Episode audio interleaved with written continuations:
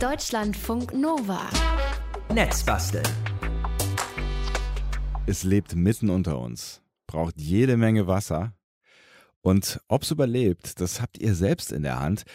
Wobei, also zumindest bei mir fühlt sich das gerne mal so an, als würde es sich auch absichtlich hängen lassen, ja. Aber äh, es ist alles nicht so schwer, sagt zumindest unser Netzbastler Moritz Metz und deswegen ist heute unser Motto, so überlebt unser Basilikum, richtig. Und du hast versprochen, wir machen am Ende auch noch einen Eistee, einen ordentlichen Eistee und da wird Basilikum eine äh, Rolle spielen. Hallo Moritz. Hallo Sebastian, ja, wir machen den, den originalen Deutschlandfunk Nova Open Source Basil Lime Eistee. Hauptsache Weil, Name, ja, weißt du, Name ist Ja, total genau. wichtig, ja. Du weißt ja, alle berühmten Rapper machen jetzt ähm, in Eistee und ich jetzt natürlich auch. Wir haben ja schon mal einen Rap-Song aufgenommen. Absolut. Also dann ist man ja wohl, ist ja wohl ganz klar. Also nicht anhören, den Rap-Song, aber Ich sehe mich schon mit einem Eistee in der Hand, also mit dem Eistee in der Hand, äh, zu deinem Song locker in einem Sessel grooven. Das wird ganz, ganz groß. Aber ähm, so weit sind wir noch nicht, ja. Du bist jetzt erstmal gerade in einer deiner, deiner multiplen äh, Küchen und um dich herum, ich vermute jetzt mal, stehen töpfeweise Basilikumpflanzen rum. Ja, fast ist es so. Also ich habe hier tatsächlich vier Pflanzen ähm, Basilikum, zweimal sogenannten XL Basilikum aus Deutschland, Mhm. den ich vorhin im Discounter geholt habe. Die habe ich aber schon komplett geerntet und ähm, bin gerade dabei, den jetzt ähm, klein zu schneiden, so zu häckseln, weil der wird gleich auch noch verwendet für Pesto. Und dann ähm, habe ich noch zwei kleinere Bio-Basilikums. Der eine, der ist auch aus dem Discounter und der andere ist aus dem Bioladen und der aus dem Bioladen, der lebt schon eine Weile hier, seit irgendwie zwei Wochen und sieht echt gut aus. Und äh, das Verrückte ist aber, die sind alle aus der gleichen Basilikumzucht in Ostfriesland. Ach was. Okay. Steht drauf. Be bevor wir vielleicht dieses Fragezeichen in unserem Kopf nochmal anschauen, lass uns erstmal über die Grundlagen äh, sprechen, weil das ist das, was wir auch gerne tun im Netz basteln und einer deiner Steckenpferde, Grundlagen. Was müssen wir klären, wenn wir über Basilikum reden? Also ich frage das später nochmal ab. Ja. Basilikum äh, ist eine Pflanzengattung mit 65 verschiedenen Arten. Das ist also nicht dieser eine nur, dieser berühmte Strauch Basilikum genovesa, kommen aber alle aus der Familie der Lippenblütler. Ähm, und dieser Strauch Basilikum genovesa Art, der ähm, Ocmium Basilicum var genovese, das ist eine einjährige Pflanze. es gibt auch Sträucher, die dann sozusagen mehrere Jahre leben, aber deswegen muss man jetzt auch nicht die riesigen Erwartungen haben, wenn er dann irgendwie mal abstirbt. Doch, ne? Ähm, und aus diesem Basilikum, den man halt so kennt, macht man Pesto alla Genovese, so wie in Genua, also in Italien. Und andere Basilikum-Arten, ich habe mich gefragt, was das Plural von Basilikum? Basilicumae vielleicht? Basilika. Schmecken Basil- ganz anders. Jetzt sind wir ja gerade schon in Italien gewesen, also einmal wegen äh, dieser Basilikum-Bezeichnung und auch wegen des Pestos. Ähm, kommt der da eigentlich her, der Basilikum, aus Italien? Ja, naja, also zumindest diese Tomate Mozzarella, dieses berühmte Gericht wäre ohne die Trikolore mit Grün, ohne den Basilikum ja tatsächlich nichts. Aber Basilikum auch schon, haben auch schon die Inder, die Ägypter und die Römer verwendet. Und in Deutschland gibt es auch schon seit fast 1000 Jahren äh, Basilikum. Basileus, das ist so ein griechisches Wort für der König. Und man sagt eben auch, der Basilikum ist der König vom Fensterbrett.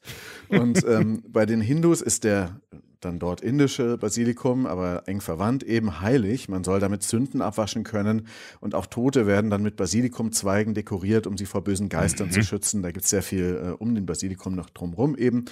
Ähm, ich habe aber auch gelernt, Basilikum soll gegen Mücken helfen. Ähm, man die, kann sich damit die Haut anreiben und dann fliegen die Biester woanders hin, weil er halt so viele ätherische Öle hat. Also bis zu anderthalb Prozent Aromastoffe stecken eben in diesen Blättern und ich finde natürlich, ähm, schmeckt unschlagbar gut auf Nudeln oder auf anderen Gerichten und so ein gescheites Basilikumspesto ist natürlich fantastisch. Ja, da brauchen wir gar nicht lange drüber diskutieren, da bin ich voll auf deiner Seite. Das Problem, äh, was ich habe mit dem King vom Fensterbrett, ist, dass er gar nicht mehr so sehr nach King aussieht, wenn er wenige Tage auf selbigem steht, auf meinem Fensterbrett. Ich habe gerade aktuell wieder so ein Exemplar auf dem Küchenfensterbrett stehen und ähm, ja, ich würde jetzt sagen, der ist eine Woche alt oder so. Also sah auch echt ganz gut aus ein paar Tage lang, aber lässt jetzt hart die Köpfe hängen. Und ich weiß nicht, woran es liegt, weil ich kümmere mich um ihn, aber irgendwie, ja, es ist, es, es kommt nicht so eine richtige Beziehung zwischen uns Ja. auf und das passiert mir häufig. Was ist der Trick für ein langes Basilikumleben? Also zunächst mal diese XL-Basilikums sind, äh, glaube ich, noch schwieriger, weil die einfach so schnell in die Höhe schießen und so dünne Ärmchen haben und ähm, dann einfach nicht besonders. Also ich habe jetzt hier, nehmen wir als Beispiel diesen kleinen ähm, Basilikum aus dem Bio, nee Quatsch, auch aus dem Discounter, aber eben mit Bio-Qualität. Der ist so ein bisschen kleiner, irgendwie strauchiger. Man hört ihn wahrscheinlich, wenn ich so durch die Blätter streichle. Und man muss sagen, auch der hat sicher keine optimale Reise hinter sich. Ne? Ähm, bei dem einen XL-Basilikum waren auch echt einige Blätter schon faulig und so weiter. Dieser Transport ist ziemlich schwierig für die Pflanzen. Es ist dunkel. Außerdem wahrscheinlich zu wenig Wasser, weil welcher LKW-Fahrer, der dann da palettenweise Basilikum aus Ostfriesland durch die Republik fährt, ähm, hat noch Zeit, den zu gießen oder so. Ne? Vielleicht ist es auch zu kühl. Auf der Autobahn friert der arme Basilikum dann. Aber der Transport ist nur eine Sache. Auch diese ganze Enge im Topf stresst tatsächlich die Pflanze. Die haben da drin Platzangst. Also die ganzen Pflanzenstängel in dem Topf sind tatsächlich zu eng ausgesät. Das mag der Verbraucher gerne, dass eben viele so kleine Pflanzen auf dem engen Raum wachsen. Das sind ja auch wirklich alles einzelne Pflanzen, wenn man sich das da so anguckt.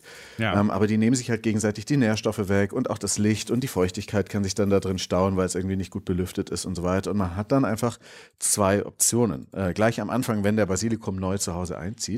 Entweder zieht man als Ernte immer wieder gleich ganze Stängel samt Wurzeln raus. Also ich habe sozusagen diesen Topf und da sind vielleicht so 40, 50, 60 von diesen kleinen Pflänzchen und ich habe aber ja vor, den Eistee zu machen. Und dann pflücke ich da nicht einzelne Blätter, sondern reiß dann hier, man hört es, ASMR schön mäßig, schön, schau mal.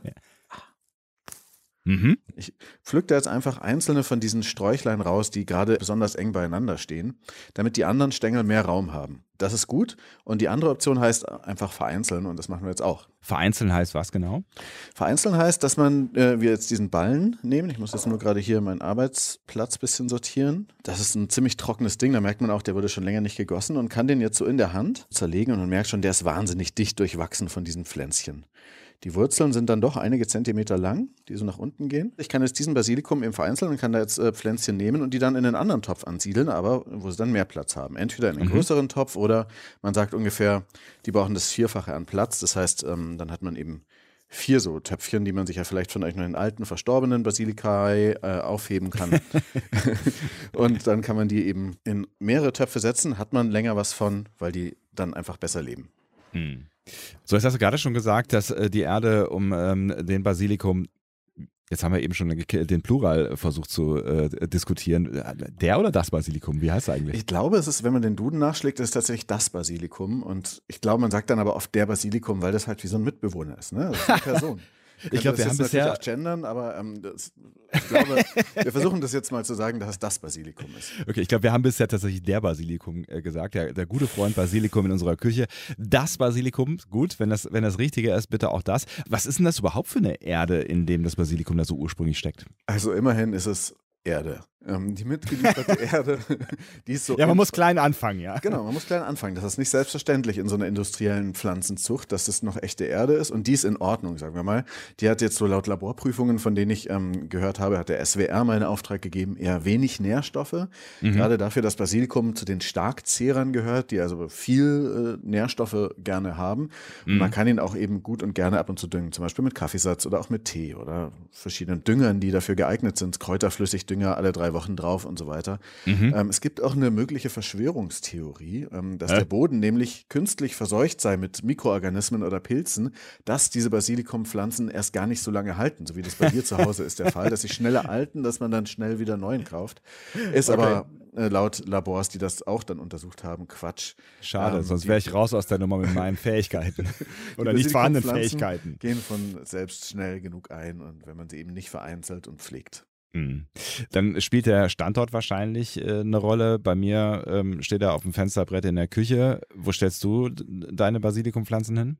Ähm, auch aufs Fensterbrett ist nämlich so, die Pflanze kommt aus subtropischen Gegenden, also Indien zum Beispiel, und mag es eben gerne warm und hell. Aber sie mag jetzt auch nicht den ganzen Tag pralle Sonne. Das ist äh, ungefähr der Fall auf meinem Fensterbrett hier. Das ist, äh, guckt in Richtung Westen. Ähm, und da ist halt dann Abendsonne und aber ansonsten ist auch einigermaßen hell. So Halbschatten ist eigentlich ideal.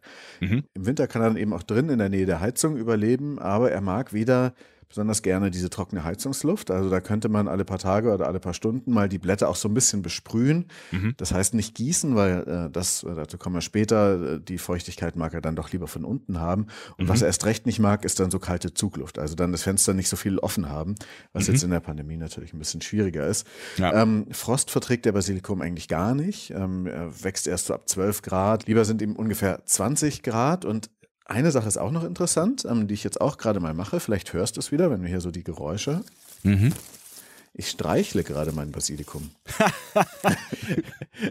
es gibt nämlich, äh, kein Witz, tatsächlich wissenschaftliche ja. Versuche, wo Basilikum mehrmals am Tag von Maschinen, die dann da so Stofflappen drüber ziehen oder so, ähm, gestreichelt wird, bewegt wird in der, im Gewächshaus. Und das ist ja. erwiesen, damit bleibt er stabiler, fester, gesünder, kräftiger, weil er nämlich eine Art Wachstumsgrenze erfährt. Die Blätter stoßen aneinander ähm, mhm. und bewegen sich aneinander und dann merkt er, okay, da, da ist was was sonst ist eine Aufgabe, die sonst der Wind übernehmen würde. Ne? Ich bin jetzt keiner, der ah, sagt, dass mhm. Pflanzen, dass man mit denen unbedingt sprechen muss, aber so ein bisschen streicheln, um ihn zu bewegen, tut ihm anscheinend offenbar laut wissenschaftlichen Ergebnissen gut. Okay, ich halte Streicheln schon mal fest, aber würde ganz gerne nochmal zu dem Gießen zurückkommen, was du gerade schon angesprochen hast, weil ähm, von unten hast du gesagt, ne? Wie gießt man jetzt so ein Basilikum richtig? Ja, da ist er tatsächlich auch sensibel. Am besten ist die Erde permanent, bisschen feucht, aber man sollte sie jetzt nicht die ganze Zeit total nass haben. Also Staunässe ist äh, ein Tabu, sonst kommen Insekten und Schimmel und so weiter vorbei. Und man sollte auch diese Plastikverpackung, die oft um den Basilikum ist, XXL Basilikum steht dann da drauf und so weiter, mhm. wegmachen, sonst bleibt das Aroma da drin dann auch nicht so zu feucht warm möglicherweise und es könnte auch wieder anfangen zu schimmeln. Am liebsten mag es der ähm, Basilikum, wenn das Wasser aber auch wirklich von unten kommt und zwar regelmäßig, also es sollte immer so ein bisschen feucht sein. Mhm. sollte jeden Tag so ungefähr 100 Milliliter gießen, also ungefähr 10 Prozent vom Topfvolumen ähm, an Wassermillilitern. Und mhm. am besten verwendet man dann einen Unterteller, in den man das Wasser reinfüllt und dann mhm. kann sich sozusagen der Topf über die Wurzeln das Wasser nach oben ziehen. Und ich habe so eine Art Steckprinzip für meinen ähm, Langzeitbasilikum, wenn man den so nennen kann. Ähm, ja. Da war so ein Behälter, so ein Plastikbehälter, in dem Kimchi drin war. Ähm, mhm. der lässt, da lässt sich der Basilikumtopf genau reinstellen. Und dann habe ich aber noch einen Stein auf den Boden gelegt und da dann Wasser reingegeben. Und so steht dann sozusagen der Topf ganz unten nur so ein bisschen im Wasser und die Wurzeln können sich das Wasser dann sozusagen nach oben ziehen durch die Löcher unten im Plastiktopfboden, ohne dass es äh, wirklich Staunässe gibt. Hm. Bist du jetzt vor lauter Reden und Streicheln eigentlich äh, dazu gekommen, dein Basilikum umzusiedeln? Nee, ähm, ich bin noch nicht ganz dazu gekommen, aber ich habe es schon mal auf zwei oder drei Töpfe hier verteilt. Das sieht auf jeden Fall schon besser aus, aber man muss es jetzt noch ein bisschen mehr eingraben und dann noch ein bisschen Wasser drauf geben dass dann der Basilikum sich da drin schön heimisch fühlt und das dann auch an eine gute Stelle stellen. Ich mache da ein mhm. Foto von. Und das könnt ihr euch angucken auf deutschlandfunknova.de im Laufe des Tages oder auch bei Twitter.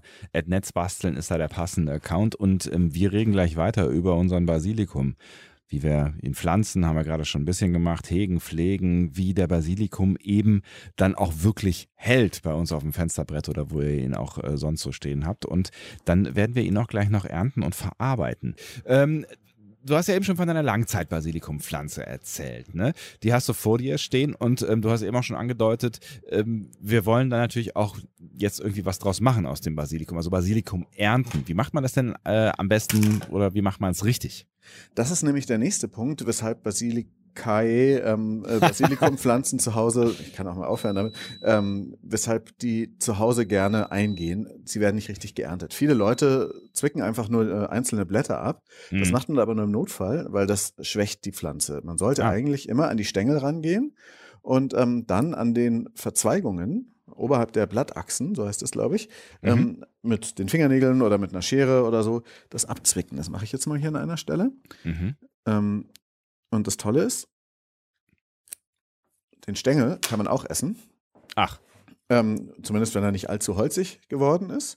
Ja. Und an der Stelle, wo man jetzt abgeschnitten hat, da bilden sich dann neue Sprösslinge und die Pflanze wird dann wirklich buschig und schön und trägt weit und man hat dann nicht immer mehr diese einzelstehenden, abgerupften Stangen da im Basilikum haben. Das Basilikum kann auch mal einen halben Meter hoch werden, wenn man es richtig macht. Mhm. Und eins ist auch noch wichtig, falls irgendwann Blüten entstehen, sollte man die sofort wegmachen und aufessen. Die sind auch essbar. Auf jeden Fall sofort wegmachen, weil sonst investiert die Pflanze eher in das ganze Blütenwachstum und in Samen als in jetzt aromatische Blätter und der Geschmack der Blätter wird dann so ein bisschen herber. Also Blüten ah. gleich wegmachen. Okay. Wenn dann jetzt hier die Basilikumplantage ordentlich abwirft, ja, ich so einen Stängel abgeschnitten habe und feststelle, Moment mal, ich brauche ja eigentlich nur so ein kleines Blättchen zur Deko. Was mache ich denn mit dem Rest am besten?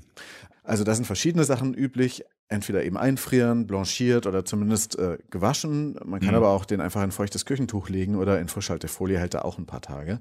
Der beste Trick ist aber, man sollte einfach diesen Stängel, so wie er ist, in Wasser stellen. Und ah. das hält dann tatsächlich über viele Wochen. Mhm. Diese abgeschnittenen Zweige können sogar auch wieder Wurzeln treiben, eigene. Und dann mhm. kann man daraus wieder richtig Ableger draus ziehen und sich eine eigene Plantage züchten und muss nie mehr in den Supermarkt, hat der YouTuber Balkongarten ausprobiert, äh, wie wirklich über viele Wochen so ein Basilikumstängel im Wasser, einfach nur im Wasser frisch bleibt. Hm. Also das ist äh, die beste Alternative natürlich neben Pesto, weil äh, Pesto könnte man ja auch einfach ausmachen. Ne? Genau, äh, und das machen wir jetzt auch. Dazu brauchen wir natürlich ein paar Sachen. Was hast du jetzt vorbereitet? Ja, also ich habe hier verschiedene Zutaten ähm, auf einem Teller. Das sieht jetzt sehr schön aus. Man darf das Foto bewundern. Das sind einerseits geröstete ähm, Sonnenblumenkerne. Normalerweise ist ja das klassische Pesto mit Pinienkernen. Die hatte ich jetzt gerade nicht da, aber Sonnenblumenkerne in geröstet schmecken mindestens genauso gut. Und dann habe ich noch so Cashewbruch genommen. Und das haue ich jetzt mal alles in einen Mixer rein. So ein relativ großer. Ähm, man kann auch einen Pürierstab dafür nehmen. Ähm, so. Und dazu habe ich auch noch ungefähr, also diese beiden Nussarten machen zusammen ungefähr 100 Gramm. Mm, Und dann habe ich als nächstes Parmesan, auch 100 Gramm. Wir wissen ja, enthält sehr, sehr viel Glutamat und macht dann eh schon den Geschmack sehr gut. Und dann habe ich Olivenöl. Und natürlich Basilikum. Und zwar habe ich da eben diese beiden XL Basilikum-Pflanzen komplett abgeerntet dafür. Mhm. Also gibt es jetzt Und- ordentlich viel Pesto. Mhm. Gibt ordentlich viel Pesto, aber man muss auch wissen, also eine so eine Pflanze ähm, hat ungefähr nur 50 Gramm. Also Ah, ich 400 verstehe. Gramm Basilikumblätter sind also schon wieder zwei XL-Pflanzen. Mhm. Ähm, man hat also, das geht ziemlich schnell, der Schwund ist da groß. Jetzt püriere ich erstmal kurz die Nüsse und den Parmesan. Mhm. Wird das schon mal ein bisschen kleiner. Gut ist, wenn man das Ganze nicht zu schnell macht. Ähm, wenn man das nämlich zu schnell und heiß macht, dann wird das Basilikum bitter. Mhm. Und das schmeckt dann nicht so gut. Man kann das dann wieder versuchen, irgendwie auszugleichen, aber das ist nicht optimal. Ja. Ähm, jetzt gebe ich mal das Basilikum rein. Das habe ich vorher gewaschen und auch schon so klein geschnitten, dass es eben nicht so lange püriert werden muss. Mhm. Ähm, und es ist ja auch schön, wenn es noch ein bisschen Konsistenz hat. Jetzt gebe ich noch den restlichen Parmesan dazu. So. Es gibt jetzt hier schon so eine grüne Masse und dazu kommt jetzt gleich noch Olivenöl. Das ist hier gutes Griechisches. Ich finde es toll, wenn man so 5 Liter Behälter hat mit Olivenöl, Mhm. weil da kann man dann immer so abzapfen. Das ist ja ein sehr gesundes Öl und ähm, bleibt dann auch da drin schön frisch in diesen Boxen. Und das probiere ich jetzt auch.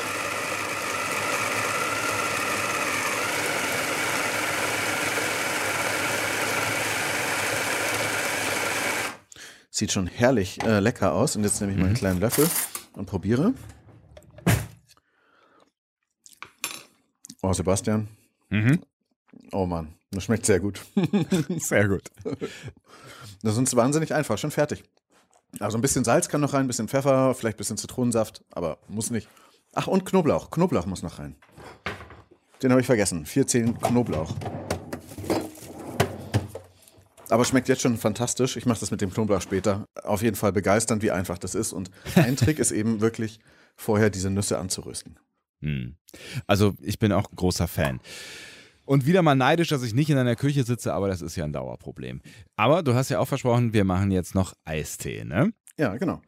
Wie gesagt, jeder dahergelaufene Popstar oder Rapper hat seinen eigenen Eistee und äh, das machen wir jetzt auch, aber sehr quelloffen, also Open Source. Deutschlandfunk Nova Open Source Basil Eistee und der ist ja so grün wie das Logo von Deutschlandfunk Nova. Was brauchst du jetzt dafür? Ähm, dafür brauche ich auch Basilikum, aber nicht so viel. Klar. Ähm, den kann man aber auch wieder häckseln, ein bisschen pürieren. Man kann ihn aber auch versuchen äh, mitziehen zu lassen. Mhm. Und dann brauche ich einfach mal drei Beutel Schwarztee. Ähm, den gieße ich jetzt hier auch auf mit Wasser. Das ist ungefähr 94 Grad heiß, der Wasserkocher. Mhm. Du erinnerst dich. Und ich mache das, ich mache jetzt eigentlich eher so eine Art Essenz. Mhm. Also ich mache jetzt nicht viel, aber stark von diesem Eistee. Ja. Also ich mache das höchstens mit einem, quasi. Genau, mit einem halben Liter nur. Mhm. Und den lasse ich jetzt ziehen. Du guckst mal auf die Uhr. Ähm, wir wollen eigentlich nur eine Minute oder vielleicht anderthalb Minuten.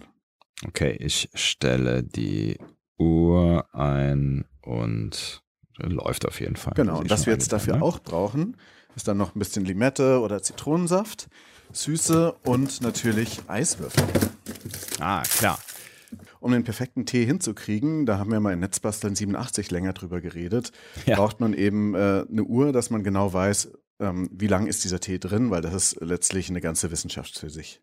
Hm. Wir sind jetzt bei 40 Sekunden, nur damit du weißt, äh, Okay. wo wir so ungefähr stehen. Ja, auf so einem Beutel steht ungefähr zwei bis vier Minuten. Das ist so eine grobe Mhm. Empfehlung, an der man sich ausrichten kann. Vier Minuten sind aber echt auch doppelt so viel wie zwei, logischerweise, und das macht einen Unterschied.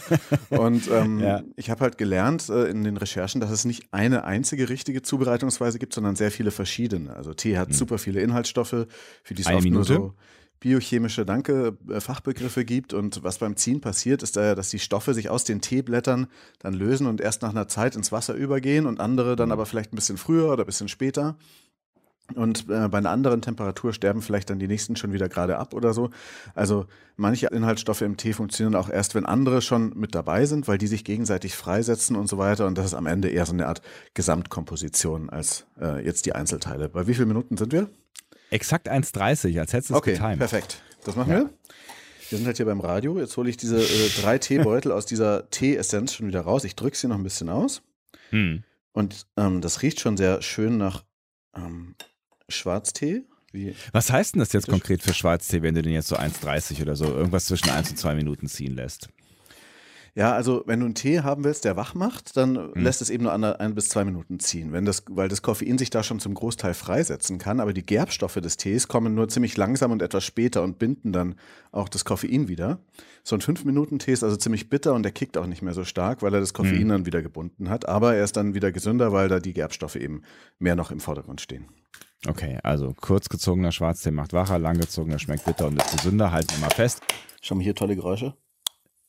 Oh. Die Eiswürfel platzen. Also dieser Eistee äh, muss jetzt runtergekühlt werden. Das ist sozusagen der Trick überhaupt bei Eistee, dass Mhm. man sozusagen, wenn man den Tee jetzt lange stehen lassen würde und langsam abkühlen ließe, dann würde er äh, nicht so funktionieren, wie er eigentlich äh, sein soll. Und deswegen Ah, habe ich jetzt, jetzt hier massiv ähm, Eiswürfel, also zwei so Plastikbleche beziehungsweise eine Tüte und ein so ein Plastikteil mit ganz vielen ähm, Eiswürfeln drin. Es könnte ungefähr das gleiche Volumen sein, wie der Tee jetzt eigentlich war, diese Essenz.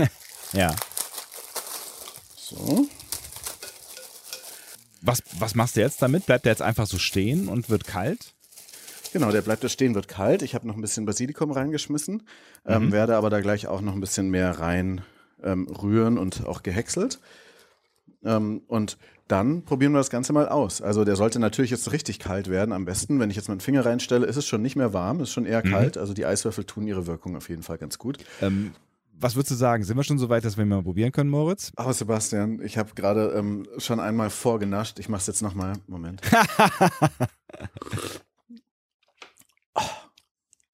oh. Also, ey Leute, ich bin, ich tick gleich richtig aus. Ich sag's euch, es haut mich so um.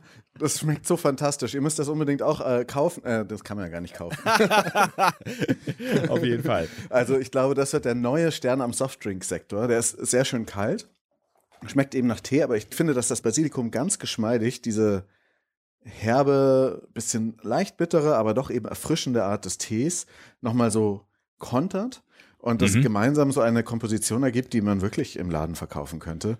Ähm, es sind halt nur keine ähm, Geschmacksverstärker drin und auch keine, äh, kein Zucker und ähm, vor allem auch nichts, was den konserviert. Das heißt, man muss den sich dann doch immer einfach selber machen. Hm. Schade. Ich, ich wollte gerade schon sagen, schaut auf äh, Netzbasteln auf Twitter vorbei. Da gibt es bald den Moritz Metz äh, Open Source Basil Lime Eistee Das äh, Rezept frei gibt's. verkäuflich. Das Rezept Ähm, kostenlos. Immerhin das. So, so wirst du zwar nicht reich, aber tu, tust was Gutes für die Welt offensichtlich. Und ich bin jetzt auch ziemlich neugierig, wobei ich kurz drüber nachgedacht habe, so mit herben Geschmack. Ich meine, ähm, ne, so, so, so ein schwarzer Tee, also so einen schwarzen Teegeschmack, den muss man ja schon auch mögen. Ähm, was hältst du von Süßen? Ja, kann man natürlich machen. Also man muss wissen, in einem halben Liter gekauften Eistee aus dem äh, Segment der anderen Hip-Hop-Stars sind irgendwie 43 Gramm Zucker drin oder so. Ne? Das sind also pro Liter, also andere Leute sagen 20 bis 30 Würfel, Würfelzucker, sagt die Stiftung Warentest, ist in so einem Liter Eistee drin. 20 bis 30 Würfel. Das ist Das heißt, wenn es mit Pfirsichgeschmack ist, dann ist aber höchstens ein bis drei Prozent Saft drin, überhaupt, falls dieser Mhm. Saft überhaupt echt ist. Also ich finde, das ist absolut insane. Ja. Ähm, ich mache hier, wenn dann, nur ganz wenig Zucker rein. Ich finde, das ist so auch sehr lecker. Wichtig ist aber eben so Zitronensaft. Ich habe jetzt einfach einen aus der Flasche genommen, so einen Direktsaft aus dem Laden. Aber Ja. man kann natürlich einfach auch Zitrone oder eben Limette reinpressen. Und allein schon so ein kleiner Teelöffel voll ähm, reicht. Mm. Schmeckt total gut. Was könntest du nichtsdestotrotz bei all der Begeisterung, die ich da durchhöre, noch besser machen hier beim, vielleicht auch allgemein beim Basilikum-Thema, jetzt nicht nur beim Eistee? Das Schöne an dieser Netzbastelsendung 170 ist, das Thema ist so schön abgesteckt. Also die Pflege ist ja klar. Man muss den hm. Basilikum hm nur optimal pflegen, das heißt nicht zu viel oder nur. zu wenig gießen, also von ja. unten am besten, auf genügend Licht achten, am besten ganze Stängel äh, vereinzeln oder eben ausrupfen und gleich benutzen und halt beim Ernten nicht einzelne Blätter pflücken und äh, das besser oberhalb der Gabelungen abknipsen. Dann funktioniert es mhm. auch mit deinem ähm, Basilikum bei dir zu Hause. Man könnte natürlich noch so ein WLAN-gesteuertes äh, Kräutergärtchen machen. Ähm, das machen wir dann vielleicht im Winter, wo man dann die Sachen richtig auch mit Salaten und so weiter ansieht. Aber äh, nicht jetzt. Aber soll ich dir das Tollste sagen? Das ist, dass ich den Schwarztee als mhm. Dünger für das Basilikum verwenden kann. Äh, diese Teebeutel wiederum. Also es ist eine Art Kreislaufwirtschaft im Kleinen. Kaffeesatz ging auch. Vielen Dank, Moritz Metz. Heute im Netzbastel 170 haben wir über Basilikum gesprochen. Hinreichend, glaube ich. Fotos und die wichtigsten Links, die gibt es im Laufe des Tages auf deutschlandfunknova.de oder bei Twitter at Netzbasteln ist da der passende Account. Und wir hören uns in zwei Wochen wieder. Deutschlandfunk Nova. Dein Sonntag. Jeden Sonntag ab 9 Uhr. Mehr auf deutschlandfunknova.de.